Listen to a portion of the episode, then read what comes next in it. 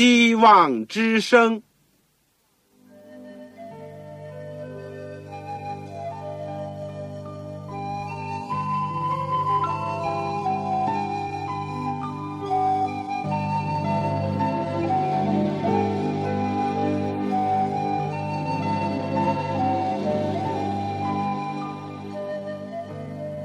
各位听众朋友，各位弟兄姐妹，欢迎您收听信徒培训这个节目。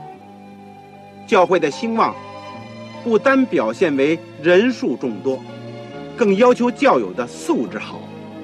为了使教会真正达到人丁兴旺，又灵性健壮，希望之声特别为广大的信徒制作了信徒培训这个节目，满足主内同工同道的需要。信徒培训由黄牧师主讲，将有多种课程推出，欢迎弟兄姐妹们踊跃参加。下面我们就把节目时间交给黄牧师。各位亲爱的听众朋友，各位组内的弟兄姐妹，你们好，我是旺草。今天我们谢谢主，又有一次机会在空中相会，而且借着电波。一起来学习主的圣道。我们今天要讲的是《圣经要道与神学》的第八讲，《圣经要道与神学》的第八讲，题目是历史中的基督。我们以前讲了两次关于预言当中的基督，我们现在就来看一看历史中的基督。这个经文呢，我是用。马太福音第二十章二十八节，我们在学习之前，我们一起做一个祷告。我们亲爱的天父，我们谢谢你。我们虽然不能够聚集在一起，但是我们同盟一个圣灵的感动，我们都享受主给我们的福分，一起能够学习主的圣言。天父，我们特别谢谢你在过去的学习当中，我们知道耶稣基督是何等可爱的救主。我们从他的生平和教训里面，我们得着了许多。我们真愿意说：主啊，我愿意信你，我愿意靠你，我愿意爱你，因为你是这样的爱我们。今天我们也用点时间。来思考圣经所有的记载，关于你主耶稣基督的所有的事迹，求主开导我们的心，差遣圣灵感动我们的心，让我们能够好像看见了你，好像听见了你，好像就在你的身边，你也就在我们的心中。愿主与我们同在，特别帮助在收音机旁边。我亲爱的弟兄姐妹，他们的教会，以及那些第一次来收听广播的，让他们有机会能够得听福音，来相信你。愿上帝垂听我们的祷告，是奉主耶稣基督的圣名，阿门。在世界各国，包括中国呢，各个大城市里面，或者你都可以看到有什么。男青年会或者女青年会，在他们的建筑物上呢，有个标志，是一个倒的三角形，上面写着呢，不是受人服侍，乃是服侍人，表明这个组织呢是提倡为人服务的。他们的宗旨呢，就是要借着这种服务的精神来改良社会。这是基督教里面的。一个组织，他们宣传一种社会福音，但在世界各国更多的地方呢，你可以看到很多的教堂，往往在它的建筑物上呢有一个十字架，而且是红的十字架。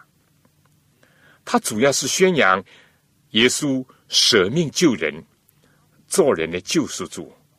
他们所着重的呢。是上帝的救恩，以及个人的悔改的救。其实呢，这两个思想服务人的精神，以及宣扬耶稣基督舍身救人的思想呢，都是出于一节圣经《马太福音》第二十章二十八节。耶稣自己所讲的一句话，他说：“人子来，不是要受人的服侍，乃是要服侍人，并且要舍命做多人的暑假。”耶稣基督用他的一生，提供的人完全的救恩，并且给人留下了完美的人生的榜样。他活着就是服务人群，而他的死。做了人的暑假，救赎人脱离罪恶，进入永生。这是一个无可比拟的人生，而耶稣基督的生，就是要为人带来快乐、富足、健康和生命；他的死，就是要消除忧患、贫乏以及死亡。倒过来讲，也一样的正确。耶稣活着的时候呢，就是要消除人间的愁苦、疾病，以及道德和心灵的沦亡；而他的死呢，却为我们打开了乐园的门户，使人重新得享上天所赐的福乐和丰富的生命。一个三十三岁的生命，在十字架上受到残酷的死亡。但竟然是如此的辉煌，好像大光照亮了世间的黑暗，并在人的面前展开了一个没有穷尽的宝藏。中国人是很讲究实际的，连在对待宗教信仰的问题上呢，也不例外。我们最喜欢讲的福、禄、寿，今天我们就来看一看这位历史上的基督耶稣。他是怎么样为我们提供了一种真正的福、禄和寿？难怪耶稣的降生成为人类历史的一个转折，因为他是为我们而来。英国的大诗人 Milton 所写的《失乐园》《福乐园》那样，因为罪，我们的人类失去了平安、快乐和生命，但因着耶稣基督的牺牲。以及他所遭赐的人生，又为我们找回了所失去的乐园。耶稣终其一生，都是在为我们人类的福利而奉献他自己。我们先从耶稣的降生来看，圣经讲到，即至时候满足，上帝就差遣他的儿子为女子所生，且生在律法以下，为要把律法以下的人赎出来。这是在加勒泰书第四章第四节，使徒保罗也说：“耶稣基督降世，为要拯救罪人。”这话是可信的，是十分可佩服的。耶稣基督就是因着上帝良善的旨意来救我们，所以他的降生呢，就成为我们一个大喜的信息。耶稣的降生就是一个福音。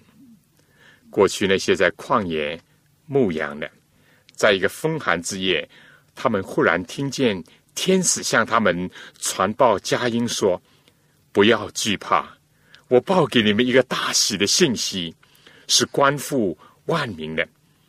今天在大卫的城里为你们生了一位救主，就是主基督。他的来临。”为全世界带来了一个喜讯。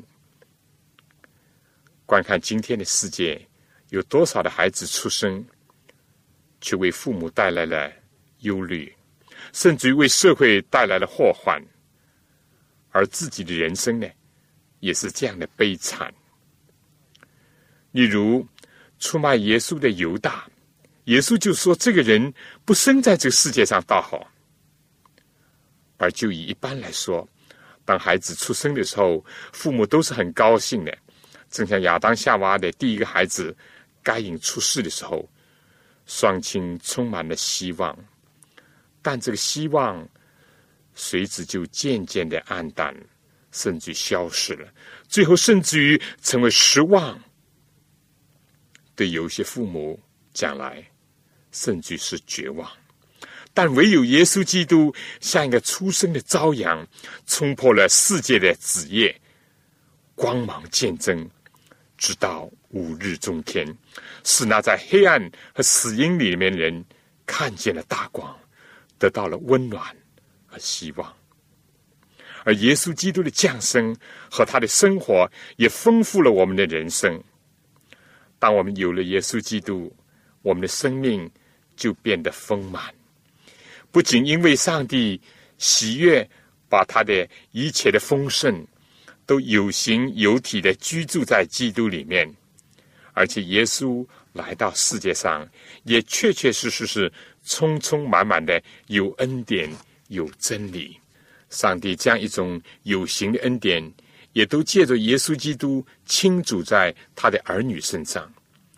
在罗马书第八章三十二节，更加这样讲。上帝既不爱惜他自己的儿子，为我们众人舍了，岂不也把他和万物都一同白白的赐给我们吗？上帝让耶稣基督来到世界上，就是表明他敞开天庭的宝库，要把所有的丰富都请示给人类。所以，凡是能够相信耶稣基督的。就能够从他丰满的恩典里面都能够领受了一个福分，结作一个福分，而且是恩上加恩。约翰福音第一章十六节。我们现在再来看看福禄寿的长寿健康这一方面。耶稣基督来要把永生赐给我们人类，这简直是超乎我们。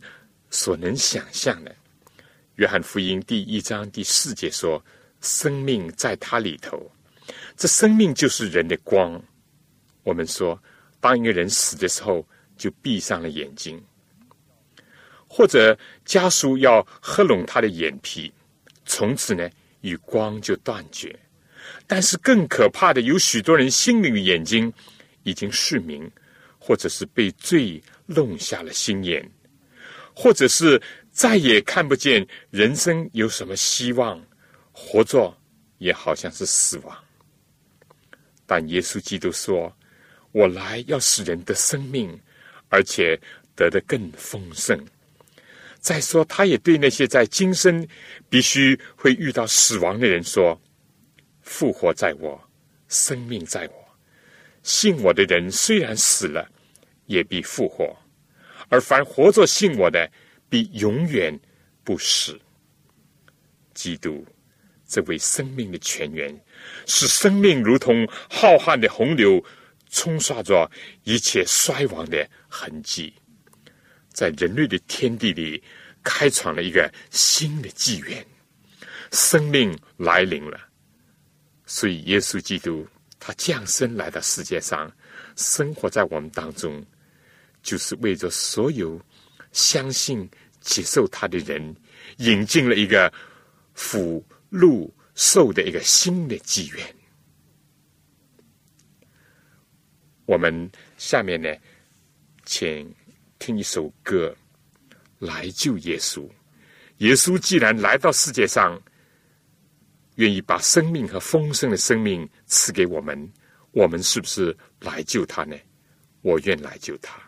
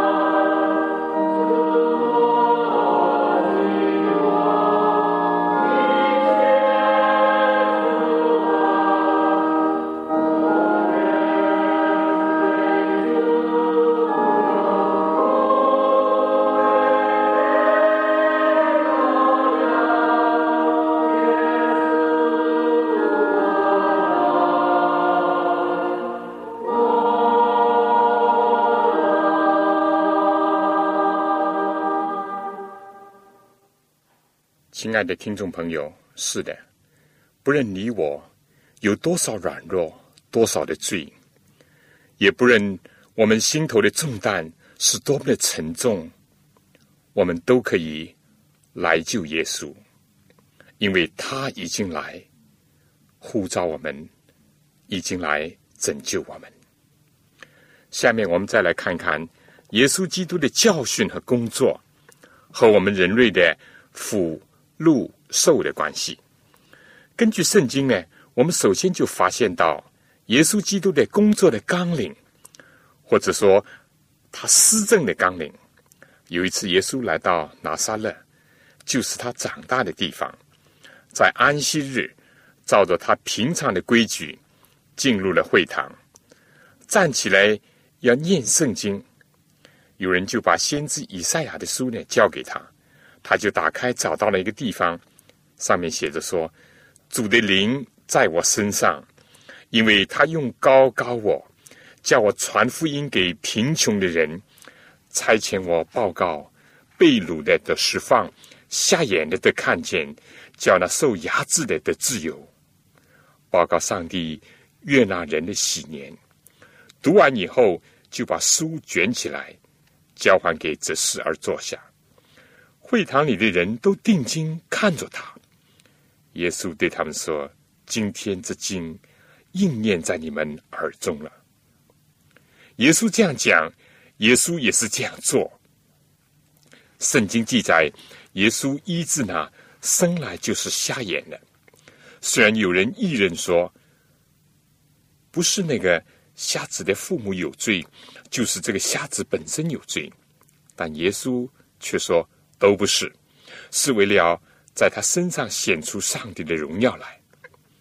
耶稣也医治了那些受魔鬼压制、被魔鬼捆绑的人。另外，耶稣第一个神迹呢，是以水变酒。当这个举行婚宴的主家因为酒用尽了，感到非常窘困的时候，耶稣在适当的时机满足了人的需要。而且令人大喜过望。耶稣是一个乐群的人，他与喜乐的人同乐，他要把人的困苦除去，为人呢带来福乐。这第一个神迹就至少带给我们这样一个信息：至于耶稣在世界上，他更加是周游四方行善事，医治患有各种病症的人。就在为世界上人所传颂的登山宝训，其中的八福呢，便宣布了我们中国人最喜欢的一个福字。真正的福分是虚心，是经过忧患、痛苦、懊恼而带来的喜乐。他说：“哀动的人有福了，因为他们必得安慰。”他又说：“饥渴慕义的人有福了，因为他们必得饱足。”这个福分呢，在希腊的原文呢，就是饱含着一种圣洁的快乐的意思。他更加应许说，所有缔造和平的人都要称为上帝的儿女；一切为真理、为正义而受逼迫的人，天国是属于他们的，永生的福乐要归给他们。是耶稣基督来到我们这世界上，生活、工作、施教在我们中间，为的就是要把我们的忧患、痛苦、疾病和那个没有意义的短促的生命都扫除，同时为我们带来天上各种的福分。世界上有许多的政治家，比如说西方的总统吧，在总统竞选的时候呢。或者是在发布施政纲领的时候呢，说的天花乱坠，但是一直到了一年两年都过去了，只听楼梯响，不见人下来；只见打雷，不见下雨。有的甚至于这个腐败重生，完全忘记了开始的诺言。而同样的，世界上有些人呢，也是说的话好道好，而实际上根本与人痛痒无关。主耶稣基督所说的，他就去做。他做了以后，根据他所讲的，又显出一种新的含义来。我们现在再来看看耶稣最后的一周的生活，以及他的牺牲当中，怎么样是关怀我们的福乐。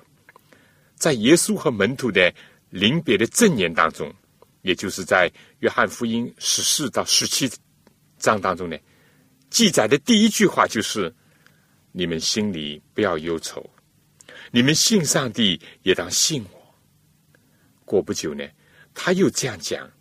我把平安留下，我把我的平安赐给你们。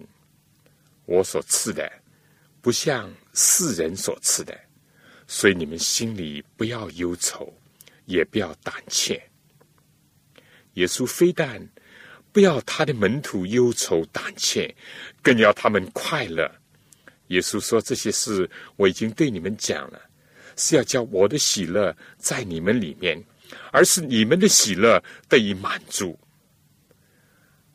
我们可以看《约翰福音》十五章十一节、十六章二十二节、二十四节。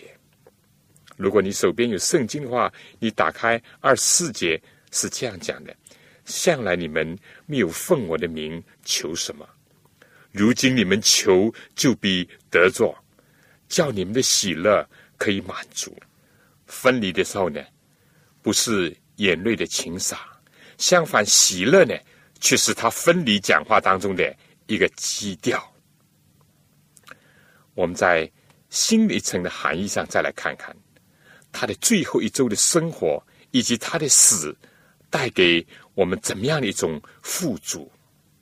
我们知道，耶稣并没有什么属世的财富。留给他的门徒，因为他根本就没有，他是两袖清风，但是他知道他的门徒所最需要的是什么。他非但是把平安留下，他也告诉他们一条通往天父那里去的道路。耶稣说：“我就是道路、真理和生命。人如果借着他呢？”就可以到父那里去，到那位万福的根源者那里去。而且耶稣还向门徒保证，要赐下圣灵，就是另一位安慰者，一位保惠师。除此以外呢，他更加确切的应许，他不久就要回来，就是借着圣灵回到所有的门徒的心中。而且呢，有一天，在伴随着众天使在荣耀当中再降临。耶稣一开始也应许他们说：“他去原是为你们预备地方去。”而且耶稣应许说：“他的带导要为他地上贫乏的门徒打开天上的宝库。物质上的富足，并不能真正的。”满足人心灵上的需要，而且有的时候物质的富足却带来了无尽的后患。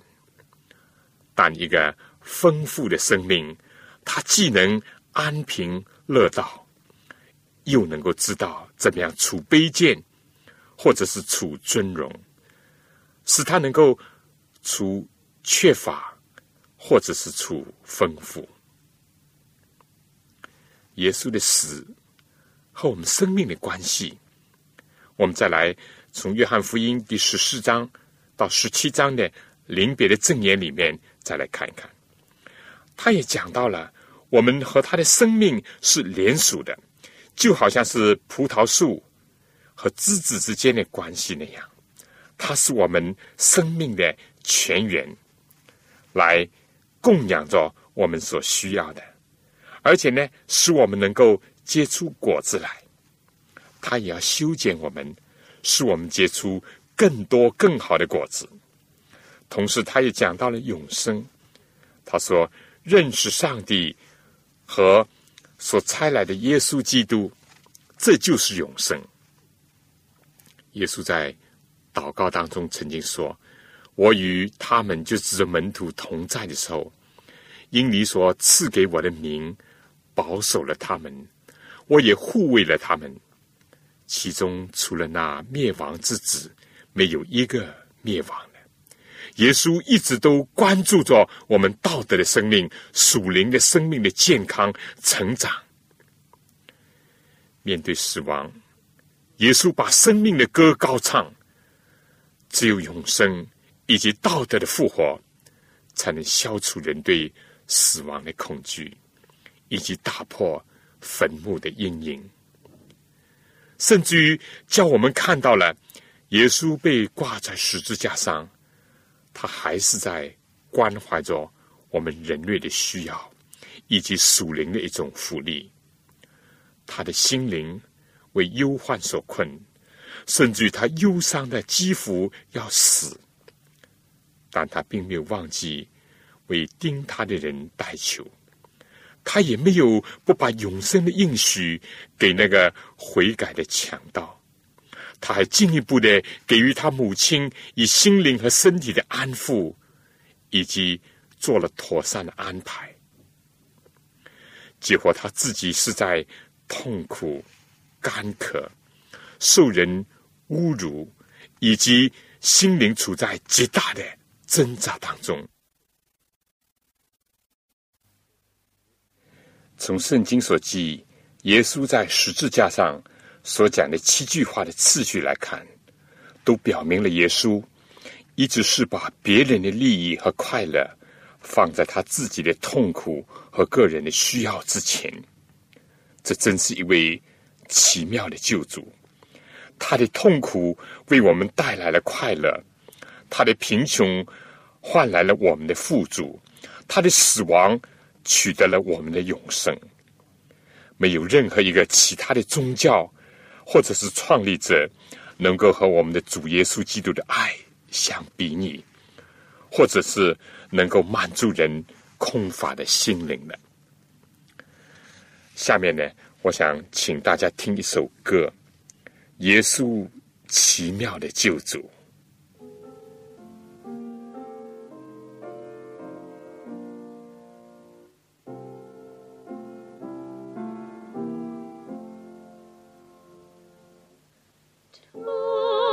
什么草中被间贫困加利利海岸上传道救人首领如杯中马杯装上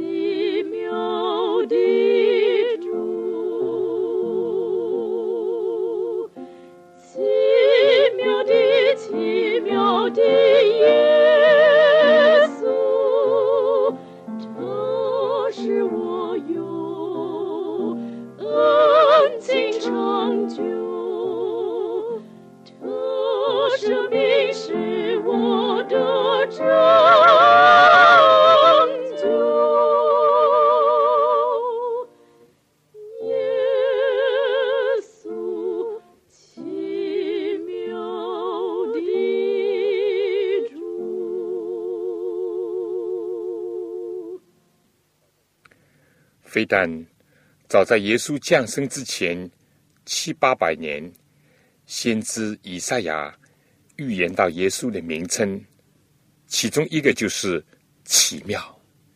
而耶稣来到世界上，他为我们所成就的，确实是奇妙，奇妙的救助，让我们都能够相信他、接受他、爱他。第二段呢，我们讲讲耶稣基督和以马内利，真正的福禄寿呢，我们说是和上帝。不可分割的，上帝是一切福分的泉源。如果中国人所讲的“福至天降”，那么我们说与上帝隔绝，就带来了忧患、贫乏和死亡。虽然人由于犯罪破坏了人同上帝之间的关系，又和上帝疏远，甚至是背离和抵挡上帝，但是圣经。自始至终，都传达了这样一个信息，就是上帝愿意和按照他自己的形象所造的人同在，要把他们招出来。这是圣经的一个重要的一个线索。圣经对耶稣的名称呢，有成百个以上，比如说。耶稣被称为人子，称为基督，犹大支派的狮子，大卫的根，葡萄树，沙伦的玫瑰，好牧人，阿门，等等。许多的名称当中呢，有一个名称是我要在这里思考的，就是马太福音第一章二十一节所讲的。天使对约瑟说：“他要生一个儿子，你要给他的名起名叫耶稣，因为他要将自己的百姓从罪恶里救出来。这一切的事成就，是要应验主界先知所说的话：必有童女怀孕生子，人要称他的名为以马内利。”以马内利翻出来，就是上帝与我们同在。我们从创世纪第一章到第二章，甚至到了第三章，很清楚的看见，在最初的时候，尤其在人没有犯罪的时候，上帝是经常的和他所创造的人来往交谈，而且中间呢还没有任何的阻隔和障碍。那时的伊甸园固然是美丽。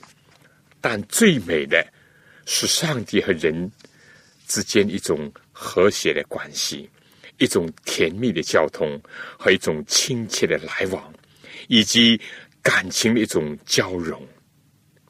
创造主垂爱受造之物，而受造者虔诚的敬爱他们的创造主的那种气氛，最。毁损了这一切。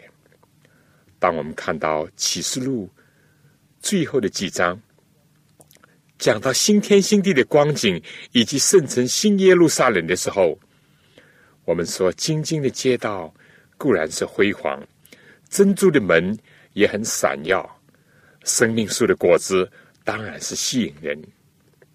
不知道疲倦，没有黑夜，都是我们人类所向往的。但其中最奇妙的一段记载是《启示录》二十一章所讲的。使徒约翰说：“我又看见一个新天新地，因为先前的天地已经过去了，海也不再有了。我又看见圣城新耶路撒冷由上帝那里从天而降，预备好了，就如心腹装饰整齐，等候丈夫。”我听见有大声音从宝座出来说：“看呐，上帝的帐幕在人间，他要与人同住，他们要做他的子民，上帝要亲自与他们同在，做他们的上帝。所以，称为新天新地，因为人与上帝的阻隔已经过去，上帝要亲自和人同在，他的账目要在人间。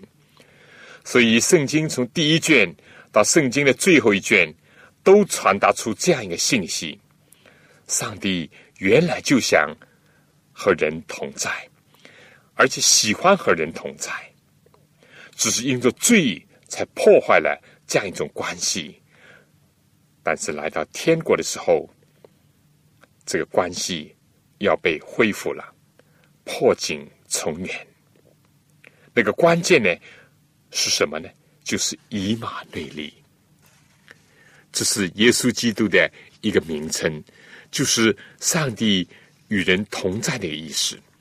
在旧约圣经，耶稣基督降生之前七百多年，上帝借着先知以赛亚说。主自己要给你一个兆头，必有童女怀孕生子，给他起名叫以马内利。按圣经讲，加拉太书第四章第十节，即指时候满足，上帝就差遣他的儿子为女子所生，且生在律法以下。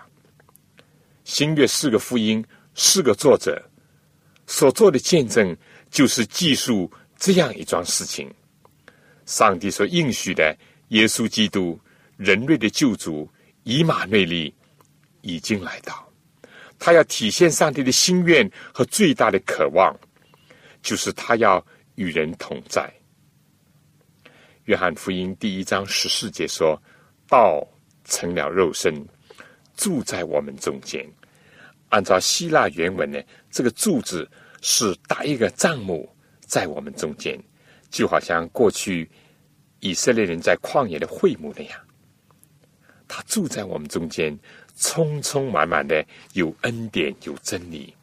我们也见过他的荣光，正是父独生子的荣光。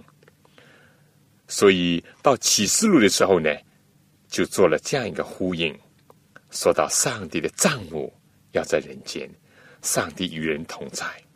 而这又使我们联想到，就是出埃及的时候，上帝吩咐摩西造圣所，也就是造会幕。原因是为什么呢？在出埃及记二十五章第八节说，上帝说：“有当为我造圣所，使我可以住在他们中间。”在旧约里面记载着上帝怎么样和亚伯拉罕、以撒、雅各、约瑟同在。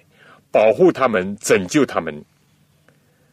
比如亚比米勒王对以撒说：“我们明明的看见耶和华与你同在。”上帝这样的应许说：“当夜耶和华向以撒显现说：‘我是你父亲亚伯拉罕的上帝，你不要惧怕，因为我与你同在。’而雅各呢，在波特利，当他正是在。心灵忧伤，四周的环境非常黑暗、恐怖的时候，他在晚上见到天门为他开了。同样的，他也听到上帝对他说：“我也与你同在，你无论往哪里去，我必保佑你，领你归回这地，总不离弃你，直到我成全了向你应许的。”而被卖到埃及做奴隶的约瑟，在他主人家里的时候，圣经也这样记载：他主人见耶和华与他同在，又见耶和华使他手里所办的事尽都顺利。这个奥秘，这个关键，就因为上帝与他同在。我们可以看创世纪三十九章第三节和二十三节。另外呢，对摩西、对以色列人领袖。对约书亚也都是这样。看来，上帝给人最大的应许是，他要与人同在。约书亚记第一章第九节说：“我岂没有吩咐你吗？你当刚强壮胆，不要惧怕，也不要惊慌，因为你无论往哪里去，耶和华你的上帝必与你同在。”我们可以追查所有的旧约圣经。许许多多的记载提到了上帝怎么样同他的仆人一直同在。就是到了新月，耶稣降生之前，还是这样。比如天使对玛利亚说：“玛利亚，不要惧怕，你在上帝面前已经蒙恩了。”但在这之前呢，是对他说：“蒙大恩的女子，我问你安，主和你同在了。”上帝借着圣所。表明他愿意和人同在。上帝在他的仆人、先知的生涯当中显明，上帝与他们同在。但上帝并不满足于这些，上帝并不满足于做一个过路客，或者是一个短暂的访问，或者是仅仅一时的出现。上帝也不满足于用事物来代表他的同在，他必须向人表明。愿意亲自和人同在，这就是以马内利，也就是耶稣基督亲自来到了人间。罪破坏了上帝和人的同在，该隐最重的刑罚就是离开上帝的面，被赶逐出去。大卫知罪以后，最怕的就是上帝啊，不要从我。收回你的圣灵，不要使我离开你的面。今天，上帝在基督里已经进入了人间，进入了世界。马太福音第一章二十三节说：“以马内利”，翻出来就是上帝与我们同在。我想，正像这个字，如果不经过翻译，绝大多数的人。都不懂得它的意思，因为它是一个希伯来字。同样的，世界上有许许多多的人不认识上帝，除非是耶稣来到这个世界，用他的生活、用他的工作、用他的生命，把上帝再一次的彰显出来，让人能够领略，让人能够知道上帝的心意、上帝的品格。和上帝的爱，耶稣基督来到了世界上，他最大的意愿，也就是愿意和他的门徒同在。在他分离的谈话当中，对门徒的第一个应许，乃是将来他必定要再来。他在哪里？有一天，信从他的人也要在那里。天国来到之前，耶稣是借着圣灵与我们同在。约翰福音十四章十六节说：“耶稣说，我要求父，父就另外赐给你们一位保惠师，叫他永远与你们同在，就是真理的圣灵，乃世人不能接受的，也不见他，也不认识他。”你们却认识他，因为他常与你们同在，也要在你们里面。耶稣升天之前，在最后的大使命的最后一句话，也是这样说的：“我就常与你们同在，直到世界的末了。”同在，同在，是上帝的意愿。上帝渴望与我们同在。这就好像一条金线那样，贯穿在整个的圣经当中。同在就是安慰的意思，尤其是彼此相爱的人，更加愿意长久在一起。在地作为连理字，在天愿为比翼鸟，这不是中国古人所讲的吗？而那些经过分离痛苦的，尤其是。珍惜这个同在的机会，上帝是这样强烈的在基督里面，在圣灵里面传出他要和我们同在的信息。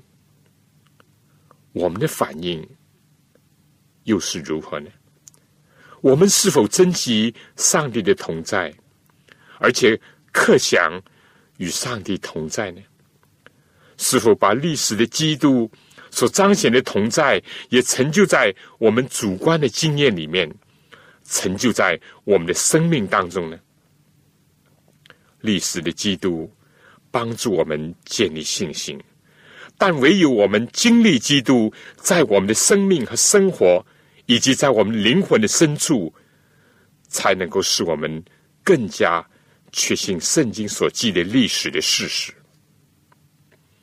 而不会像那些不信派，或者像那些批判挑剔圣经人所说所讲。为什么？因为根本的要点就在乎我们有没有经历基督。最后，我做一个小结。我们今天讲了历史当中的基督，怎么样真正的为我们带来了中国人，其实也是世界上所有人所向往的福、禄、寿。耶稣的。降生，耶稣的工作，耶稣的死，耶稣的复活，耶稣的再来，都和我们人类的福分，都和我们人类的利益，都和我们人类的健康和生命是密切相关的。而且呢，今天我们说是在一个更高的、更深的含义上，也可以说历史当中的基督呢，怎么样为我们消除了忧患。贫乏和死亡，从圣经当中我们就看到了，不论是耶稣基督的降生、工作或生命的最后一周，以及我们要研究的他的复活、升天、做我们的中保，以及将来再来，都是和我们休戚相关的。有了基督。就有真正的福分和平安，才有真正的不使人忧虑的一种富足，也有一种健康和生命。而离了它，就是黑暗、愁苦、贫乏和死亡。其次呢，我们也讲到了耶稣基督清楚和强烈的体现了上帝与人同在。这样一个圣经从开头到末了的一个中心的一个信息，没有上帝的同在，伊甸也不能成为乐园，天国也不能成为天国。但有了上帝的同在，先祖约瑟的监牢，雅各逃难时的旷野，三个希伯来青年所在的火窑，或者是先知但以离。所被囚的狮子坑，都能成为天堂。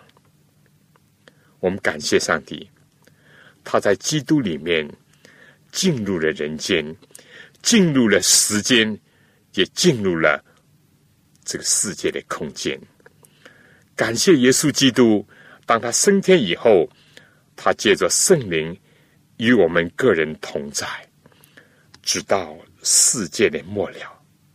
而有一天，他要亲自与我们面对面的同在，他的账目要永远在我们当中。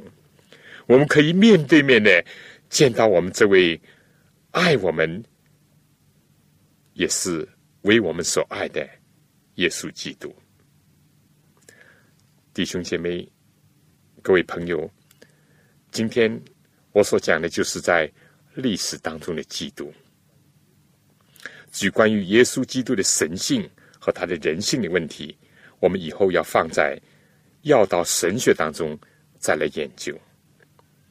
但是，亲爱的朋友，我实在是希望那位在历史当中的基督，不单单是留在圣经里面，而是在你我的心中，在我们的生命里面。让我们会遇到基督，在我们的生活当中，让我们能够彰显基督，这才是最重要的。基督教非但所相信的不是一个死了的人，一个什么样的教主，而是一位复活的基督，而且是就在今天，不用去朝圣，也不用到哪里去显灵。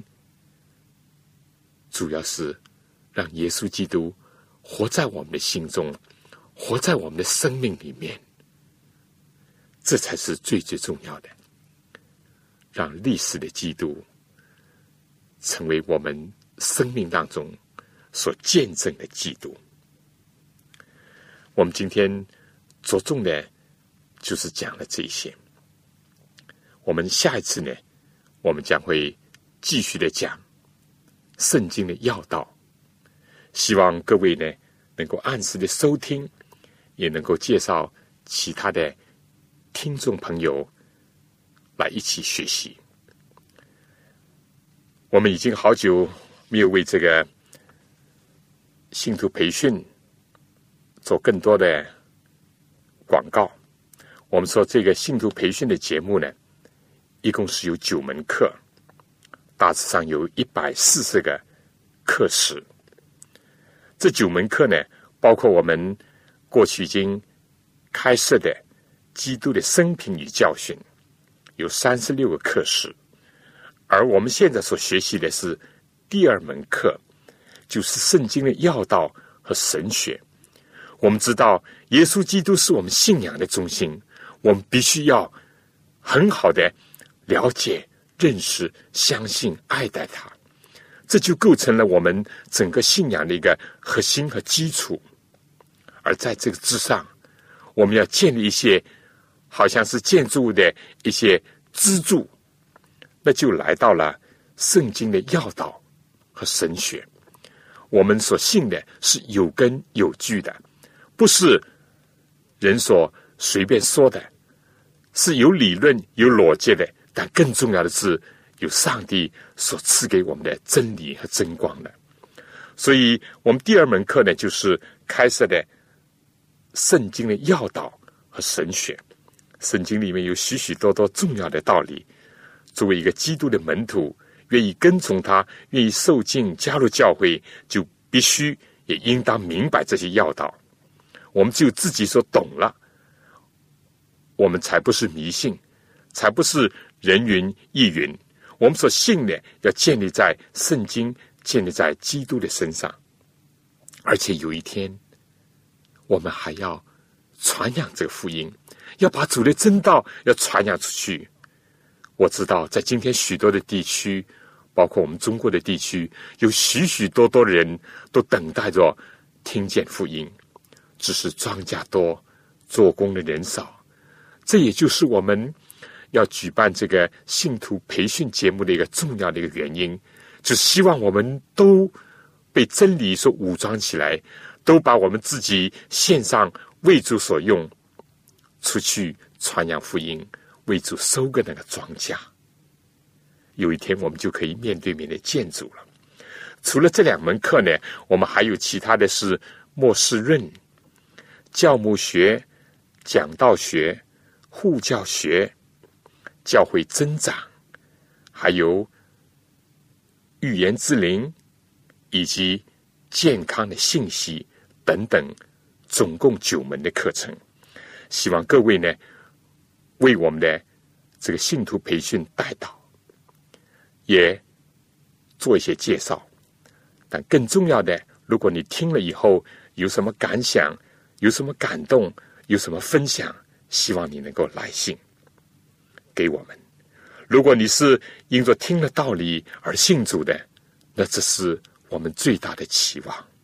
如果你是基督徒，希望你更好的装备自己；如果你是传道人，希望你能够在你可能的条件下去帮助其他的人，能够培训其他的门徒。愿上帝赐福给您、您的全家和您的教会。下次再见，各位听众朋友。各位同工同道，您对信徒培训这个节目有什么宝贵的意见？有什么希望？欢迎您来信告诉我们，也欢迎各位听众朋友来信索取免费的课程讲义。如果在收听的过程里有什么疑问，也欢迎您来信提出，黄牧师愿意为您做出解答。来信请寄香港邮政总局信箱三一零号。我再说一遍，香港邮政总局信箱三幺零号，来信写“望潮收”就可以了。希望的望，潮水的潮。愿上帝赐福给您。